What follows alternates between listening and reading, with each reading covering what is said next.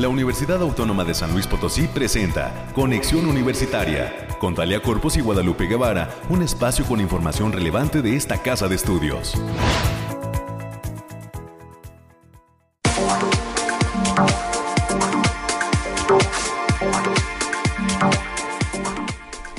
Llegamos a la mitad de la semana, ya es 15 de noviembre del año 2023. Muy buenos días a todas las personas que están en la sintonía Radio Universidad a través de sus diferentes frecuencias. 88.5 de FM, 1190 de AM en San Luis Potosí, 91.9 FM en Matehuala. Gracias por estar con nosotros aquí en Conexión Universitaria. Soy Talia Corpus y a nombre de todo el equipo que hace posible este esfuerzo de comunicación le doy la bienvenida y le pido que por favor se quede con nosotros hasta las 10. Como cada ocasión, tenemos un programa lleno de información de interés sobre lo que acontece aquí en la UASLP. Eh, tendremos diferentes invitados que nos estarán acompañando a lo largo de los siguientes minutos. Gracias, por supuesto, a mi productor, el ingeniero Efraín Ochoa, quien también ya está pues bien puesto para esta transmisión y a Manuel que nos acompaña en los controles técnicos también como parte del equipo de Radio y Televisión UASLP. Recuerde que tenemos líneas de enlace, se puede comunicar con nosotros al 444-826-1347. O en Facebook nos puede encontrar como Conexión Universitaria UASLP.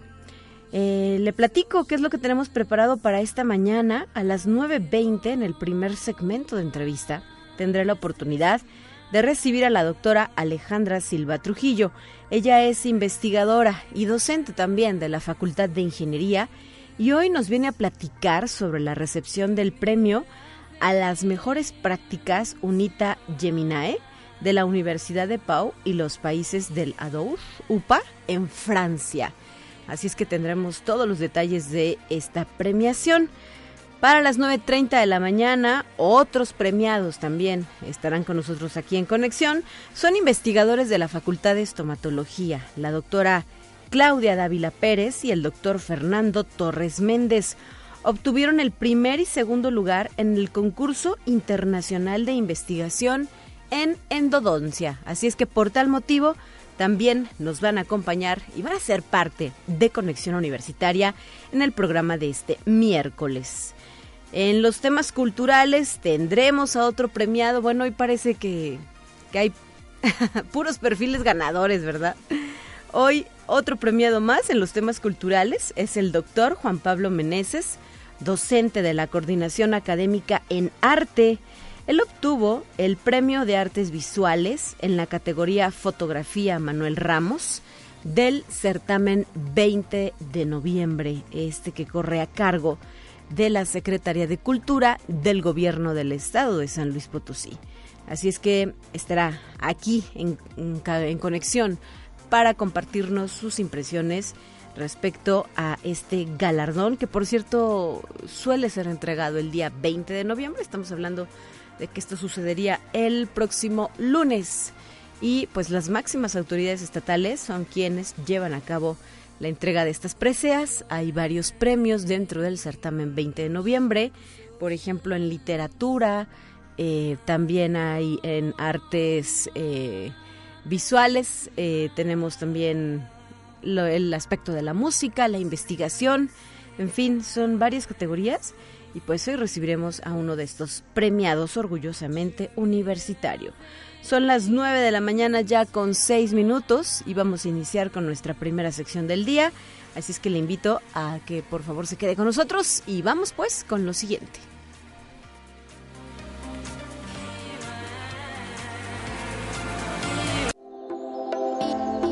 Aire, frío, lluvia o calor. Despeja tus dudas con el pronóstico del clima. Alejandrina Dalemese desde el Laboratorio de Variabilidad Climática UASLP. Muy buenos días, ¿cómo estás? Bienvenida a Conexión. Qué gusto saludarte, Talia, a ti, a todos en cabina y a todos nuestros radioescuchas.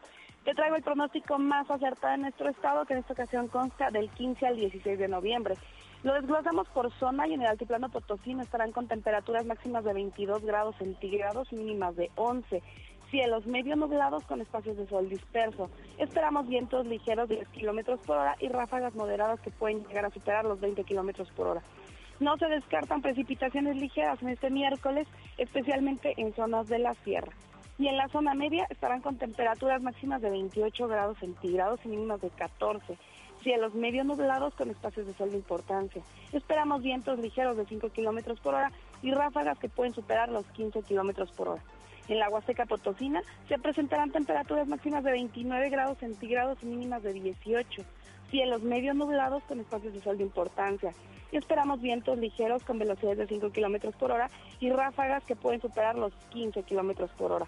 No se descartan eventos de precipitaciones ligeras aisladas, especialmente en zonas de la sierra. En la capital potosina se presentarán temperaturas máximas de 24 grados centígrados y mínimas de 9 cielos mayormente despejados con lapsos de nubosidad dispersa. Tendremos potencial de vientos ligeros de 10 kilómetros por hora y posibles ráfagas moderadas que pueden superar los 20 kilómetros por hora. Nuestras recomendaciones para estos días, Talia, es avisarles que se espera que el factor de radiación ultravioleta se encuentre a nivel alto, por lo que se recomienda no exponerse al sol más de 40 minutos consecutivos en darle mayor insolación. Hasta aquí el pronóstico para esa mitad de semana, Talia. Muy bien, estaremos atentos al reporte del próximo viernes.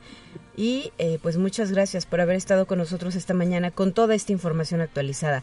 Saludos a ti Alejandrina y a todo el equipo del Bariclim o ASLP. Gracias, nos vemos el viernes. Hasta la próxima.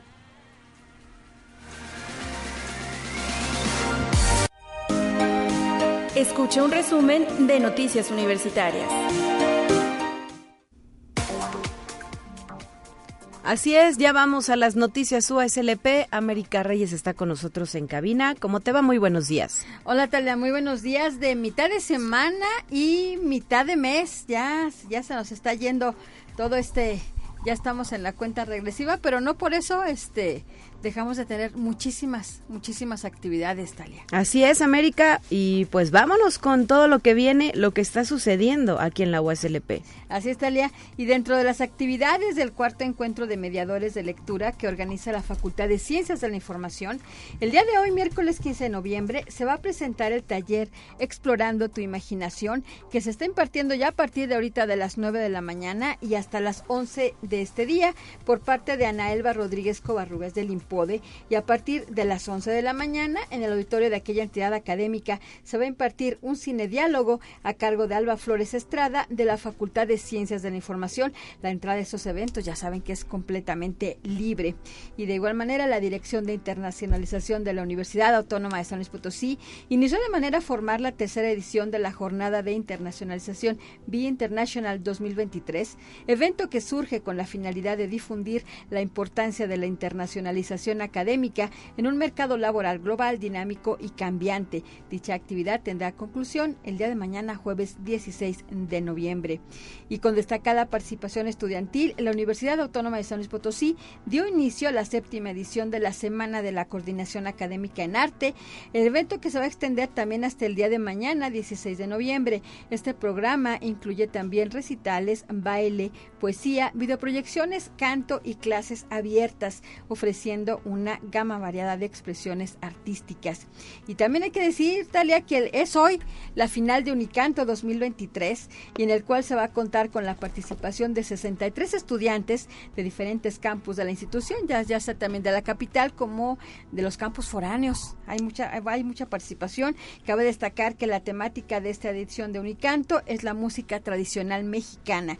Así que los esperamos el día de hoy en punto de las 19 horas en el Teatro del Centro Cultural Universitario Bicentenario para que asistan y apoyen a sus favoritos. Va a haber sorpresas. Así es, eso nos comentaba el día de ayer la licenciada Gabriela Alfaro, la responsable de promoción cultural de la Secretaría de Difusión Cultural, que ya están más que puestos los eh, finalistas de las dos categorías de talentos en formación y talentos consolidados. Están eh, pues algo nerviosos quizá, ¿verdad? Por ese gran momento que es la final.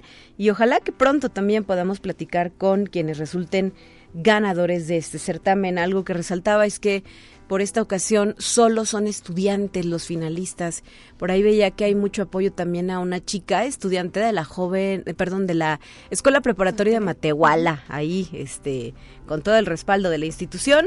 Eh, pues le están echando muchas porras en redes sociales. Así es, y hay que decir que son dos, dos categorías las que estas se van a participar el día de hoy en esta, en esta final de Unicanto, que es talento consolidado y talento en formación. Como lo marca la convocatoria, lo marca la convocatoria, así que son, y son 63, así que lo que mencionaba acerca del promedio de edad es de 20 años de edad dentro de todos los, dos participantes en esta en esta gran final así que los esperamos no le hace es que a mitad de semana vaya ahí al Centro Cultural Universitario Bicentenario en punto de las 7 de la noche entrada libre y pues puede llevar a su familia a sus amigos a quienes usted considere pertinente invitar. Lleve porra, lleve porra para todos aquellos a quienes usted esté apoyando.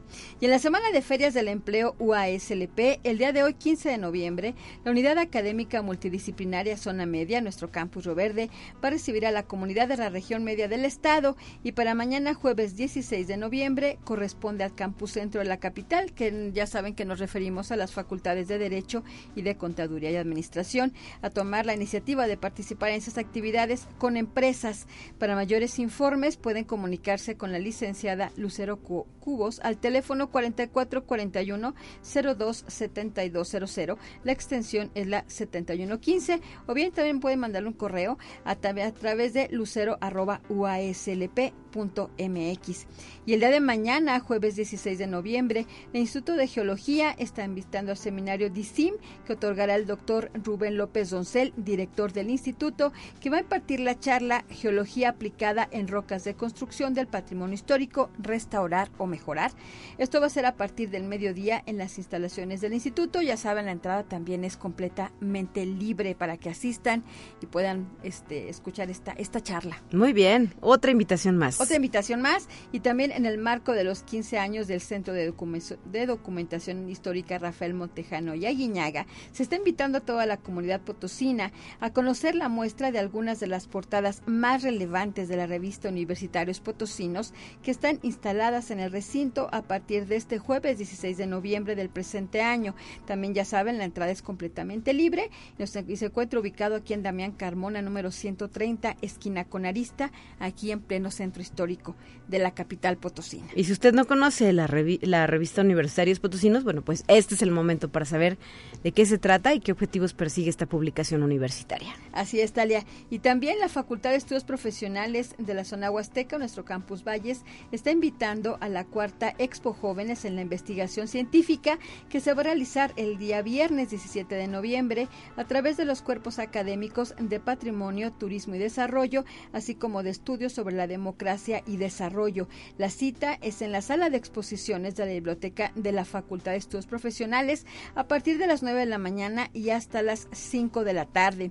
Y también otra invitación más, Talia, la Facultad de Ciencias está invitando a participar de un viaje por el espacio-tiempo con el doctor Nehemías Moreno Martínez, él es catedrático de la entidad y que formará parte de los especialistas nacionales e internacionales del primer Congreso Internacional de Didáctica de la Física, organizado por la Escuela de Formación de Profesores de Enseñanza Media, FPEM, Universidad de San Carlos de Guatemala, y quien va a otorgar el sábado 18 de noviembre la conferencia con el tema Descripción gráfica de la resolución de problemas de física. Hay que decir que este es un congreso, es gratuito y es virtual, pero para mayores informes pueden checar la página, la página Facultad de Ciencias oficial en Facebook, porque también la línea, la liga está muy larga. Muy extensa. Muy extensa, entonces para que la, se vaya a remitir directamente.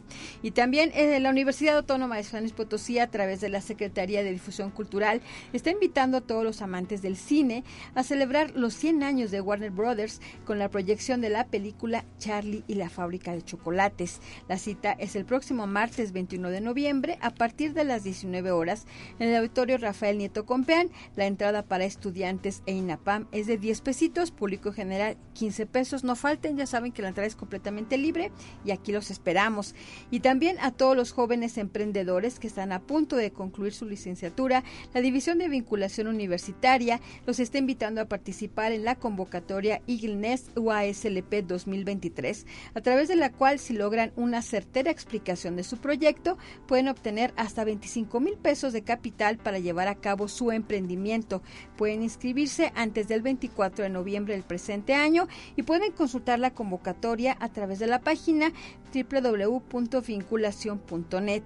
Para mayores informes con la doctora María de Lourdes Martínez Cerda al correo lourmar.uaslp.mx.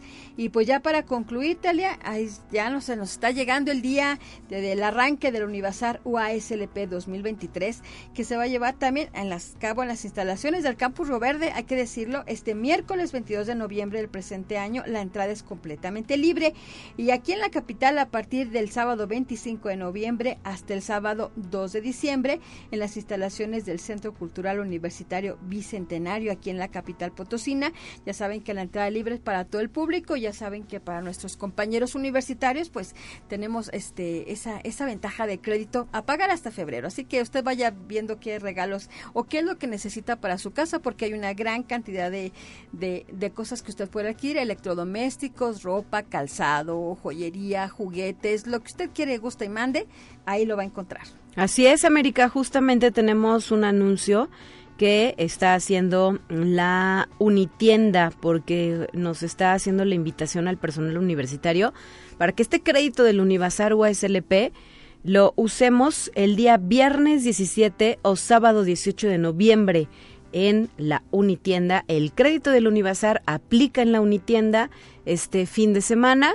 Eh, y así es que pues es una invitación para que eh, pues se adelanten un poco al Univasar y pues ahí eh, adquieran diferentes productos línea blanca, ¿verdad? Es lo que está a la venta aquí en la Unitienda UASLP. Para mayor información puede dirigirse al área de atención a clientes de la Unitienda. Recordar que está en Avenida Salvador Nava Martínez en el número 112 y mm, brinda atención de lunes a sábado de 10 de la mañana a 6 de la tarde. Así es que para complementar esta información que nos has brindado, ahí queda el anuncio de la Unitienda o ASLP. Ya se puede usar este fin de semana el crédito del Univazar que como referías pues comienza a pagarse hasta 2024. Así que pues vaya, vaya listándose por esa tele, por ese refri que ya hay que cambiar, pues una vez lo puede aprovechar. Es momento de. Así es. Muchísimas gracias, América, por habernos acompañado en esta ocasión. Así es, buen día para todos, cuídese. 9 de la mañana ya con 19 minutos. Tenemos por aquí otra invitación. Esta es desde la Facultad de Derecho. Está eh, haciendo el doctor Alejandro Rosillo una invitación para el día jueves 16 de noviembre de 2023, en donde eh, se estará desarrollando el foro titulado El Derecho Humano a la Ciencia, con diversas mesas de trabajo. Van a ser cuatro mesas de trabajo a las 11 de la mañana, a las 12 del día, a las 6 de la tarde y a las 7 de la noche en el aula magna de la Facultad de Derecho de nuestra institución. Estarán presentes expertos no solo de esta universidad, sino también de la Universidad Autónoma de Baja California y de la Universidad Autónoma de Ciudad de México y del ECOSUR. Para mayores informes puede consultar el cartel en las redes sociales de la Facultad de Derecho y también de nuestra institución. Son ya las 9 de la mañana con 20 minutos. Vamos a más. Esto es Conexión Universitaria.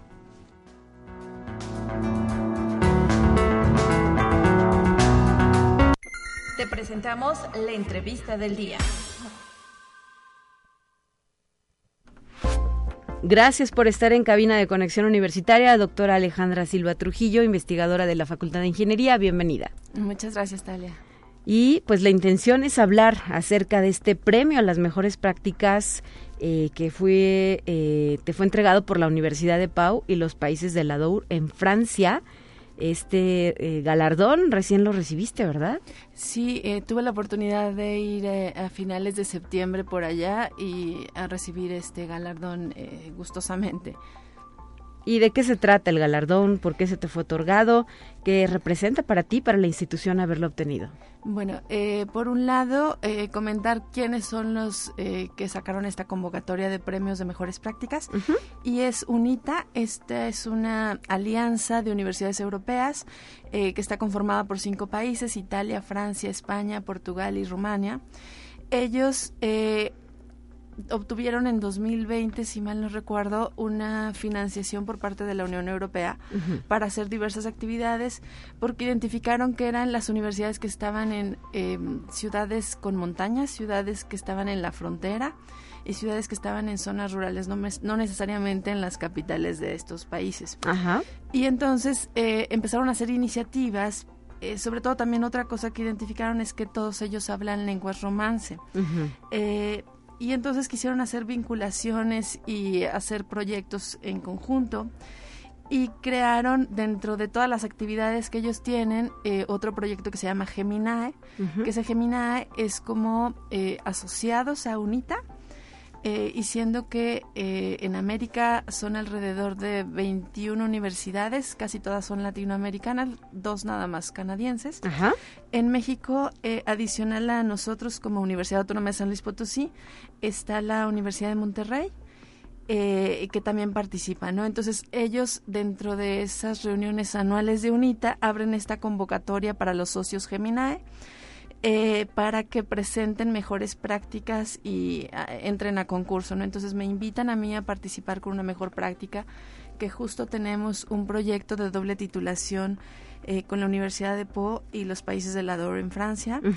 Y eh, yo presento, armé el proyecto y, y, lo presenté para, pues en la, en la convocatoria y me avisaron que había ganado y había quedado en uno de los eh, cinco lugares, solamente había cinco lugares, que te permitían luego ir al evento eh, con los gastos pagados para recibir el premio y para ser parte de, todas las actividades que ellos iban a hacer. ¿Y cuál es esa mejor práctica? ¿En qué consistió tu propuesta? La mejor práctica fue que en 2000, finales del 2020, inicios del 21, eh, yo era la coordinadora de la maestría de Ingeniería de la Computación, ahí en la Facultad de Ingeniería, y eh, pudimos trabajar en este convenio de doble titulación. Entonces tenemos, por un lado, nuestra maestría es maestría de Ingeniería de la Computación sí. y por el lado de la Universidad Francesa es la maestría de la Industria 4.0. Eh, ofrecemos a nuestros estudiantes la posibilidad de que ellos obtengan el doble título ya que estudian con nosotros dos semestres y dos semestres viajan a Francia y, cumplen con los requisitos que, hay allá.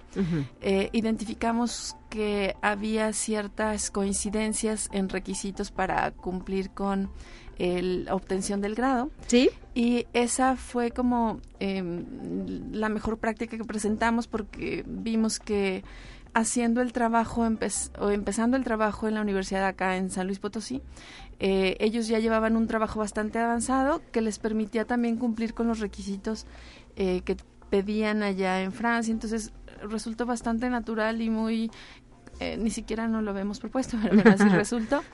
Y los estudiantes, afortunadamente ya tenemos tres casos de éxito, los cuales eh, ya tienen este doble grado. Y entonces presenté también que ya teníamos algunos eh, resultados, ¿no? producto de, haber hecho este convenio de doble titulación. Muy bien.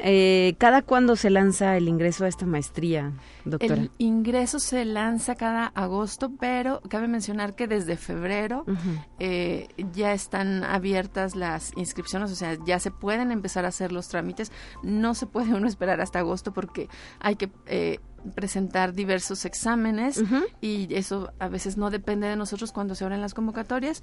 Entonces sí sugiero que quien esté interesado en hacer este tipo de, eh, de estudios de posgrado, exactamente, eh, que sí eh, empiece a interesarse desde inicios de año y ya se puede acercar con nosotros. Y el semestre arranca en agosto. El semestre arranca en agosto, exactamente. Muy bien. ¿Qué expectativas hay respecto a este doble grado? incentivar que más estudiantes lo cursen ¿Es complicado, es difícil? Eh, ¿Cómo se aprecia? Eh, bueno, yo voy a hablar por, por mí, porque, eh, pero bueno, me tocó ir ahora al campus en donde están nuestros estudiantes y sí queremos invitar a más chicos y chicas que vengan con nosotros y estudien este doble grado, porque al final el estudiar en otro país y tener un grado, un grado ya europeo, pues también te abre esas eh, oportunidades de trabajo, tanto puedes trabajar aquí a nivel nacional, pero también internacional. Eh, Nosotros ahorita ya estamos por mandar otros tres chicos que ingresaron en agosto de este año y que esperamos eh, las respuestas de Francia para ver eh, si hay posibilidades de alguna beca, que eso es importante también. Interesante lo que nos ofrecen. Y, y pues eso, estamos esperando que, que más chicos y chicas eh, quieran participar en este, en este doble titulación.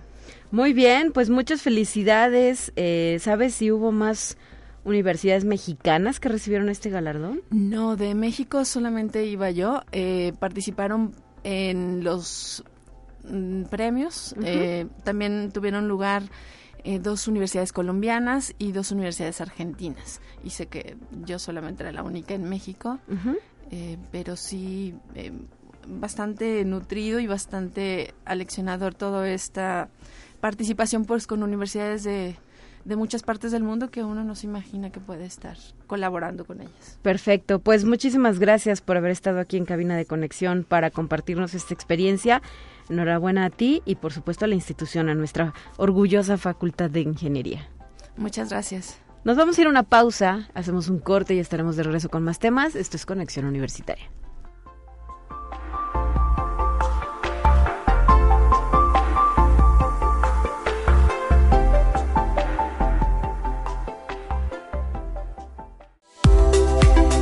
Continuamos en conexión. Volvemos con más temas. Te presentamos la entrevista del día. Les adelantaba. Les adelantaba que este este día, este 15 de noviembre, íbamos a tener a puros ganadores aquí en Conexión Universitaria y ahora es el turno de investigadores de la Facultad de Estomatología. La doctora Claudia Dávila Pérez ya nos acompaña en cabina. Gracias por estar aquí. Al contrario, gracias. Y también el doctor Fernando Torres Méndez. Muy buenos días, bienvenido. Gracias, buenos días eh, y, por el espacio. Sí, y pues ahora para conversar sobre este eh, primer y segundo lugar respectivamente, en el concurso internacional de investigación en endodoncia. Eh, doctora, pues fuiste la ganadora del primer lugar. Platícanos sobre este certamen, quién lo convoca, dónde se llevó a cabo y pues de qué forma participaste y lograste este primer lugar. Sí, pues bueno, tuvimos la fortuna de ser elegidos para poder hacer la presentación. Fuimos 10 finalistas para poder presentar nuestros trabajos en este foro que convoca la Sociedad de Endodoncia de Latinoamericana y la Academia de Endodoncia de Guatemala.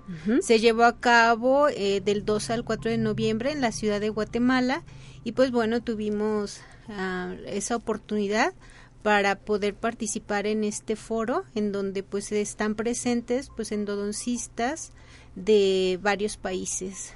Quizás, quizás sea importante aclarar qué es la endodoncia para quienes no estamos familiarizados en la totalidad con estos términos médicos. ¿A qué se refieren ustedes? Sí, la endodoncia es el procedimiento para poder salvar un diente cuando ya hay una afección por una caries o alguna otra alteración que afecta las estructuras dentales del diente de tal forma que se llega a afectar el tejido pulpar, el tejido que le da la sensibilidad al diente y que para no perderlo la opción es hacer la endodoncia. Bueno, la endodoncia abarca desde la prevención, ¿no? Evitar el que haya una lesión pulpar y cuando ya hay, pues hacer el procedimiento de eliminar ese tejido pulpar para que lo que es la estructura dentaria se quede ahí y ya continuar con la restauración. Para que no haya pérdida de piezas. Exactamente, para que ahí se mantenga esa pieza en boca y pueda hacer sus funciones. ¿Desde qué edades han practicado endodoncias ustedes? las endodoncias, bueno, hay procedimientos que se pueden llevar a cabo en, niños, pero bueno, claro, está más enfocada para el poder mantener los dientes permanentes. Y pues bueno, a partir, hay, en ocasiones sí nos llegan pacientitos de 12 años que igual la, sus molares que erupcionaron a los 6 años y ya presentan lesiones cariosas profundas en donde tenemos que hacer ese procedimiento. Muy bien, bueno, pues después de esta introducción al tema, doctora, platícanos sobre tu proyecto, qué presentaste o cómo participaste en este certamen. Sí, bueno, fue un trabajo en conjunto con, con la doctora Silvia Jiménez, que ella es profesora e investigadora también de la Universidad de Costa Rica, egresada del posgrado de la maestría en endodoncia de aquí de la Facultad de Estomatología. Ok. Y bueno, eh, es un trabajo en donde nuestro objetivo fue evaluar lo que son las proteínas que expresa un microorganismo que está involucrado en lesiones que afectan el tejido pulpar o cuando ya hay una contaminación o que hay una afección en el conducto donde está presente el tejido pulpar. Sí. Y este microorganismo, pues bueno, es uno de los microorganismos que también se involucran en afecciones ya de tipo sistémico. Por ejemplo, ya lesiones, cuando no se logra erradicar o controlar este microorganismo, eh, cuando hay una infección a nivel de lo que es el diente, este puede provocar afecciones como por ejemplo meningitis.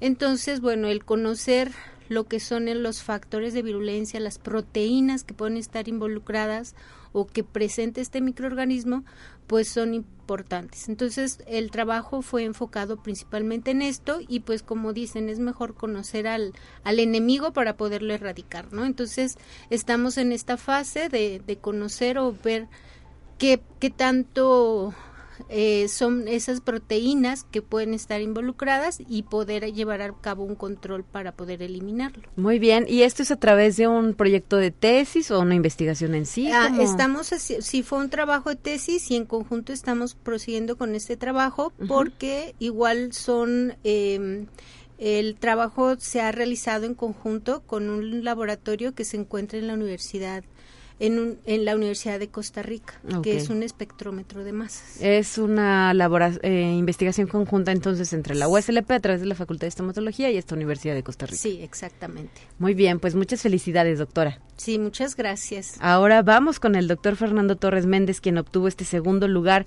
¿Por qué proyecto, eh, doctor, y pues qué representa para ti?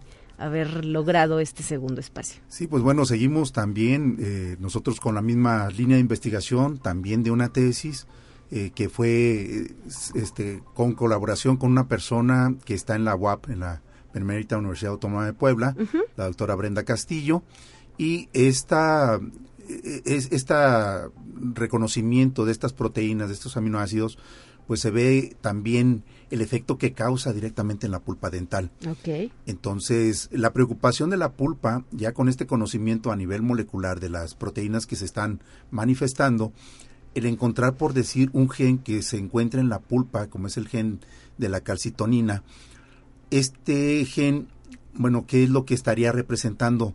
Como es un biomodulador en donde tenemos nosotros la posibilidad de como su nombre lo dice también, anticiparnos a la respuesta que puede tener el dolor mismo pulpar, incluso la, la, misma inflamación, pues podemos nosotros llevar a cabo lo que es la endodoncia preventiva, o sea, tratar de que incluso con procedimientos mínimamente invasivos podamos nosotros mantener la pulpa de una manera vital. Muy bien, ¿y cómo se llama este trabajo? ¿Cuál es el título de su propuesta? es este eh, identificación del gen de la calcitonina de estos neuropéptidos que pueden estar presentes ahí.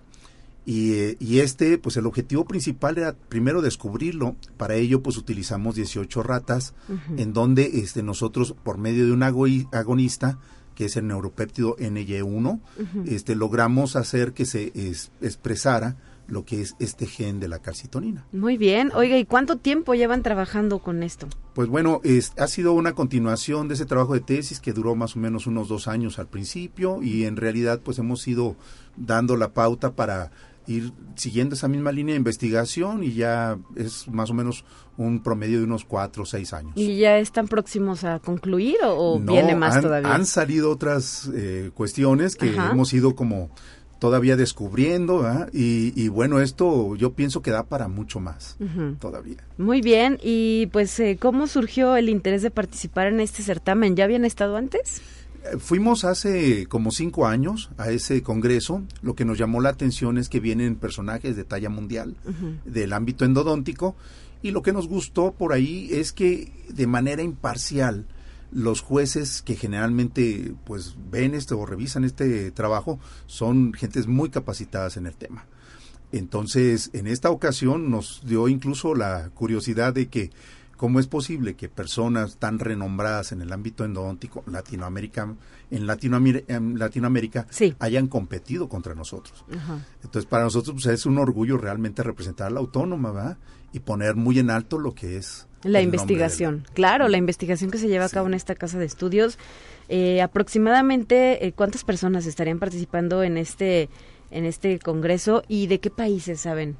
Sí, eh, hubo dos, dos foros, uno de presentación de trabajos de investigación en donde fue la presentación de nuestros trabajos y uno de casos clínicos.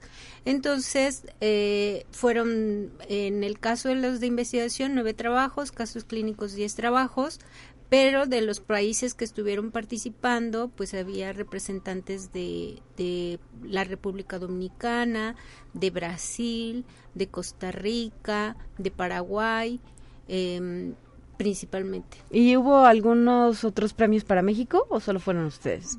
Pues bueno, principalmente nosotros nos los trajimos, solamente nosotros, pero sí nos dio también un gran gusto que egresados de aquí de la Facultad de la Maestría en Endodoncia, pues ahora ya son conferencistas también en el mismo Congreso y tuvieron una representación realmente importante como el doctor Aldo Correa de Panamá, por ahí también este digo, los que logramos ver regresados de aquí de Guatemala, pues han hecho patria en su tierra, lo cual nos da mucho gusto y mucho orgullo, porque realmente pues expusieron de una manera fenomenal. ¿Y ustedes son docentes de la maestría en endodoncia? Sí, somos docentes. Docentes e investigadores universitarios. Exactamente, y eso es también lo, lo que menciona el doctor, la satisfacción de ver ahí egresados de nuestro posgrado de la maestría en endodoncia y que igual al doctor Daniel Chavarría Bolaños, también de la Universidad de Costa Rica, que también nos dio la noticia que ya él ya va, a iniciar también el posgrado de endodoncia allá en Costa Rica. Teníamos tenemos eh, un gran número de, egresados de allá de la universidad y bueno, ahora ya él lo va a hacer allá y pues así eh, como algunos otros también la la doctora Mariela, que es también de la Universidad de Costa Rica, también presente ya. Ella es de una universidad privada. Pero bueno, eso es lo que nos satisface, de que igual, bueno, en este tipo de foros que son eh, en donde encontramos conferencistas de talla mundial y que ahí están presentes también egresados de nuestro posgrado. Perfecto, pues quiere decir que esa semilla que ustedes han sembrado como docentes va dando sus frutos, ¿verdad? Sí, exactamente. Bueno, pues muchas gracias por haber estado aquí en la cabina de conexión universitaria. Para concluir, no sé si ustedes tuvieran el dato, ¿cuándo se lanza la convocatoria de ingreso a esta maestría en endodoncia? De hecho, ahorita está el, el curso propedéutico para la nueva generación de, de, de los aspirantes, bueno, de, de, la nueva generación para... para los candidatos. Exactamente, está ahorita el curso propedéutico. Entonces, diríamos que inicio de año arranca el proceso de cada año. no, ah, es en el en el mes de cuando empieza la convocatoria y que tienen que presentar su documentación y todo. En el mes de septiembre, octubre para poder comenzar el curso propedéutico en el mes de noviembre. Muy bien. Y el semestre, bueno, más bien el año escolar inicia em, empezarían en en marzo. En marzo. Perfecto. Dos años, ¿verdad? Me imagino que tiene Dos años de modo intensivo. Y bueno, los chicos se capacitan en los tres rubros, docencia, lo que es la clínica y prácticamente investigación. Muy bien, pues muchas felicidades de nueva cuenta, doctor Fernando Torres, doctora Claudia Dávila. Muchas gracias. Muchas gracias por el este espacio, y por aquí estamos. Y pues felicidades de nuevo por poner en alto el orgullo USLP, ¿verdad? Más allá de nuestro país. Muy buenos días, hasta la próxima. Gracias. 9 con 45, nos vamos a la siguiente sección, ya está lista para usted.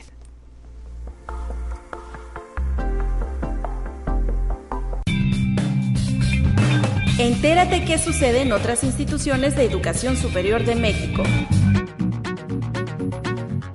Durante la conmemoración del 58 aniversario de la Facultad de Ingeniería Mecánica de la Universidad Michoacana de San Nicolás de Hidalgo, la rectora, doctora Yarabi Ávila González, reconoció al Consejo Universitario por dar el voto de confianza para trabajar en diferentes áreas que permitan avanzar a la institución. Celebró el aniversario de una facultad que dijo se ha encargado de formar a ingenieras e ingenieros mecánicos con los más altos estándares de calidad cumpliendo desde entonces y hasta ahora con funciones sustantivas en el día a día de nuestra sociedad. Conexión Universitaria. El rector de la Universidad Autónoma de Nuevo León, Santos Guzmán López, suscribió en Madrid a través de la firma de un acuerdo bilateral una alianza de cooperación con el Instituto Cervantes, creado en España en el año de 1991 para promover la enseñanza, el estudio y el uso del español y contribuir a la difusión de las culturas hispánicas en el mundo. La firma tiene como objetivo el fomento de actividades educativas, culturales y formativas de los universitarios y el agregado del catálogo de la Universidad Autónoma de Nuevo León a la Biblioteca Digital de la institución española. Conexión Universitaria. El Hospital Civil de Guadalajara, dependiente de la Universidad de Guadalajara, anunció la campaña de salud pulmonar Respírale 2023, cuyo objetivo es concientizar a la población sobre la enfermedad pulmonar obstructiva crónica, la EPOC, mediante la difusión de medidas preventivas y la aplicación de espirometrías gratuitas para la detección temprana del mal el jefe del Servicio de Neumología, Fisiología Pulmonar e Inhaloterapia del hospital, doctor Gerardo Antonio Rojas Sánchez, explicó que la campaña se da a propósito del Día Mundial de la EPOC, que se conmemora por ser una enfermedad subdiagnosticada según la Organización Mundial de la Salud. Alrededor de 80% de los pacientes que pueden tener la enfermedad desconocen que la tienen. Conexión Universitaria. La ciencia es un magnífico vehículo para la paz y el desarrollo porque es un bien universal, carece de fronteras y tampoco debe tenerlas.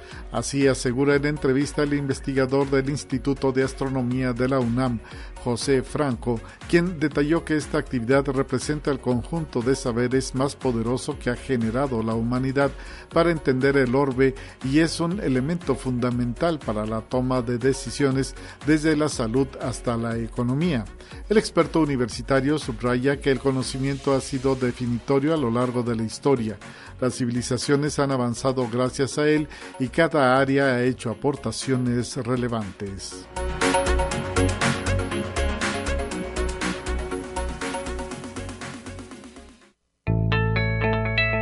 La UNI también es arte y cultura.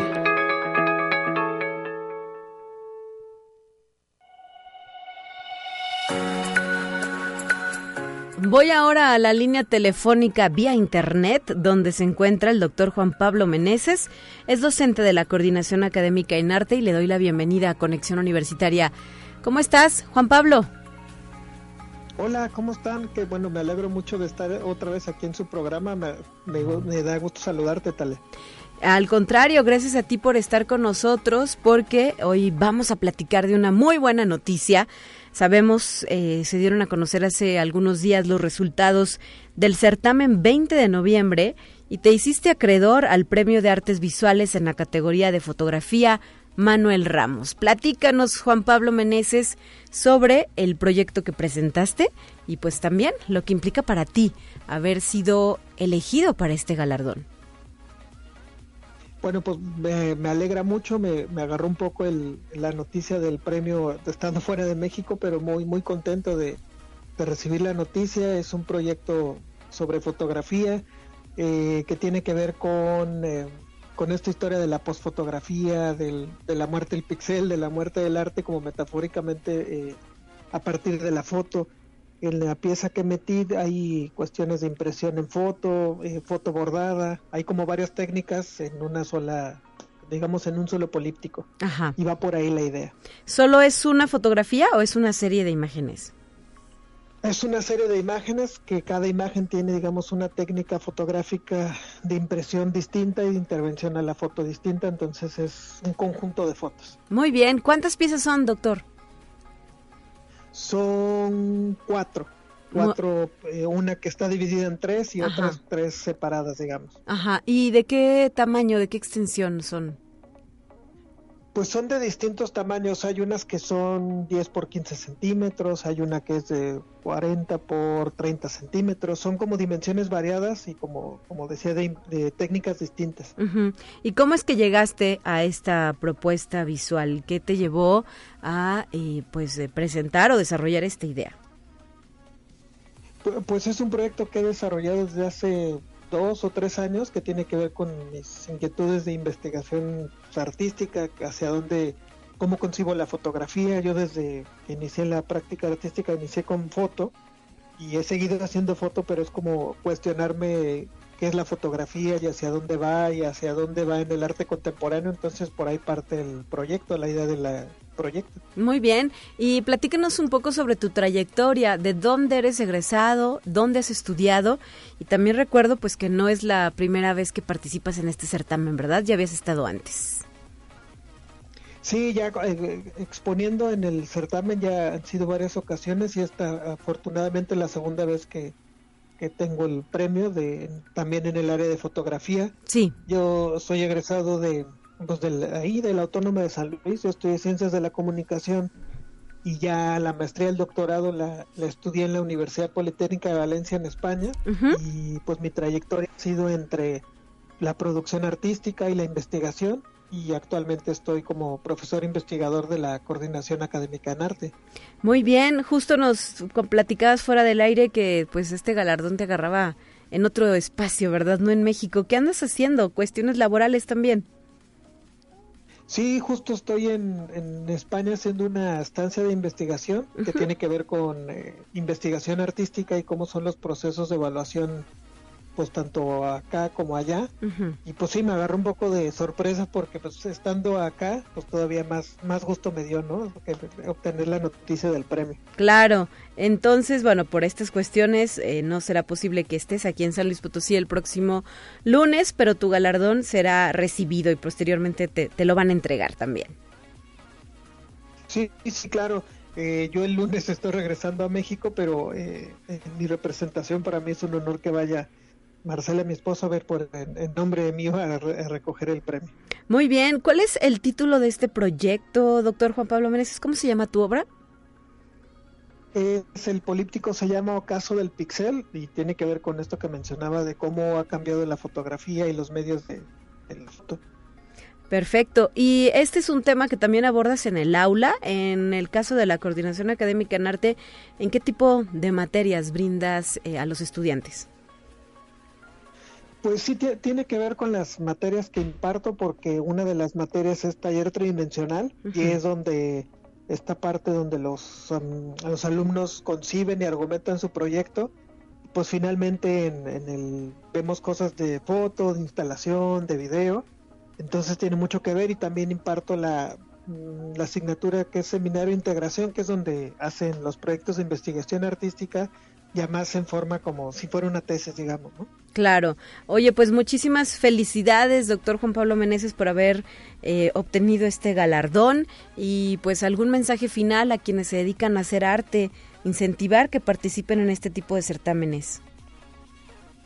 No, pues muchas gracias por la felicitación y pues sí, incentivar a siempre al alumnado se le siempre se le está diciendo que meta convocatorias, que meta concursos, que meta bienales, porque pues es importante participar y teniendo un es posible obtener algún beneficio, ¿no? Claro, pues enhorabuena y saludos hasta España, muy buenos días.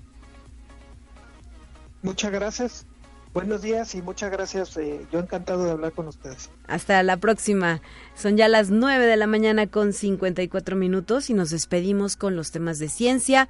Mañana de regreso aquí en Conexión Universitaria, mi compañera Guadalupe Guevara. Soy Talia Corpus y le deseo un excelente miércoles. Cuídese mucho, por favor.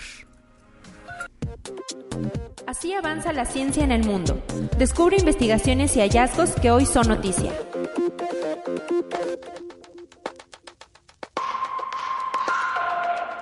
Dos millones de especies europeas o el 19% de la fauna y flora continental están en riesgo de extinción. Y estas características y estadísticas casi duplican las estimaciones de la ONU hechas en 2019, según un nuevo estudio de la revista Plus One.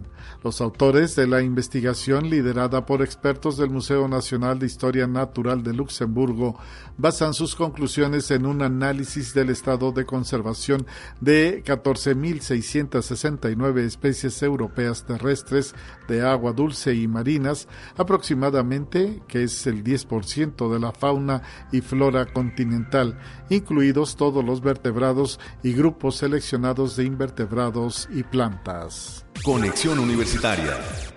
Cirujanos del Centro Médico NYU Langwan Health, situado en Nueva York, Estados Unidos, realizaron el primer trasplante de ojo de la historia y parte de la cara a un ciudadano de nombre Aaron James, varón de 46 años que sobrevivió a una descarga eléctrica de alto voltaje. Los expertos aseguran que se trata de un logro revolucionario que contribuirá al desarrollo de la terapia visual y a la medicina en general. Casi seis meses después de trasplantar el ojo izquierdo, el órgano presenta un rendimiento biológico notable, incluyendo vasos sanguíneos que funcionan bien y una retina de aspecto prometedor, lo cual dará paso a restaurar la visión para el paciente. Conexión Universitaria. En un proyecto junto a la NASA, científicos del Centro Aeroespacial Alemán descubrieron la presencia de oxígeno atómico tanto en el lado diurno como en el nocturno de Venus. Los resultados se dieron a conocer en la revista Nature Communications, utilizando el receptor alemán de astronomía de frecuencias de terahercios a bordo del Observatorio Estratosférico de Astronomía Infrarroja de la NASA que se midió por primera vez la concentración de oxígeno en la atmósfera de Venus. Conexión Universitaria. La Administración de Alimentos y Medicamentos de Estados Unidos avaló la primera vacuna en el mundo contra el chikungunya. El medicamento llamado ICHIC será autorizado solo para personas de más de 18 años y con riesgo mayor de exposición al virus. El chikungunya es considerado una amenaza emergente para la salud mundial. Es un virus propagado por la picadura de un mosquito infectado. Sus síntomas incluyen fiebre y dolor en las articulaciones que puede persistir durante meses o incluso años, especialmente en adultos mayores e individuos con afecciones médicas subyacentes. En los últimos 15 años se han reportado al menos 5 millones de casos.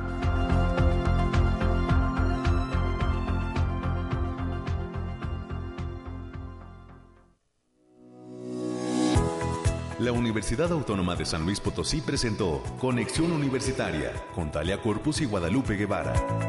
Sintoniza de lunes a viernes de 9 a 10 horas en Radio Universidad 88.5 FM y 1190 AM en San Luis Potosí. En el 91.9 FM con cobertura en el Altiplano Potosino. O en el resto del mundo por el portal www.uaslp.mx y la app UASLP de descarga gratuita.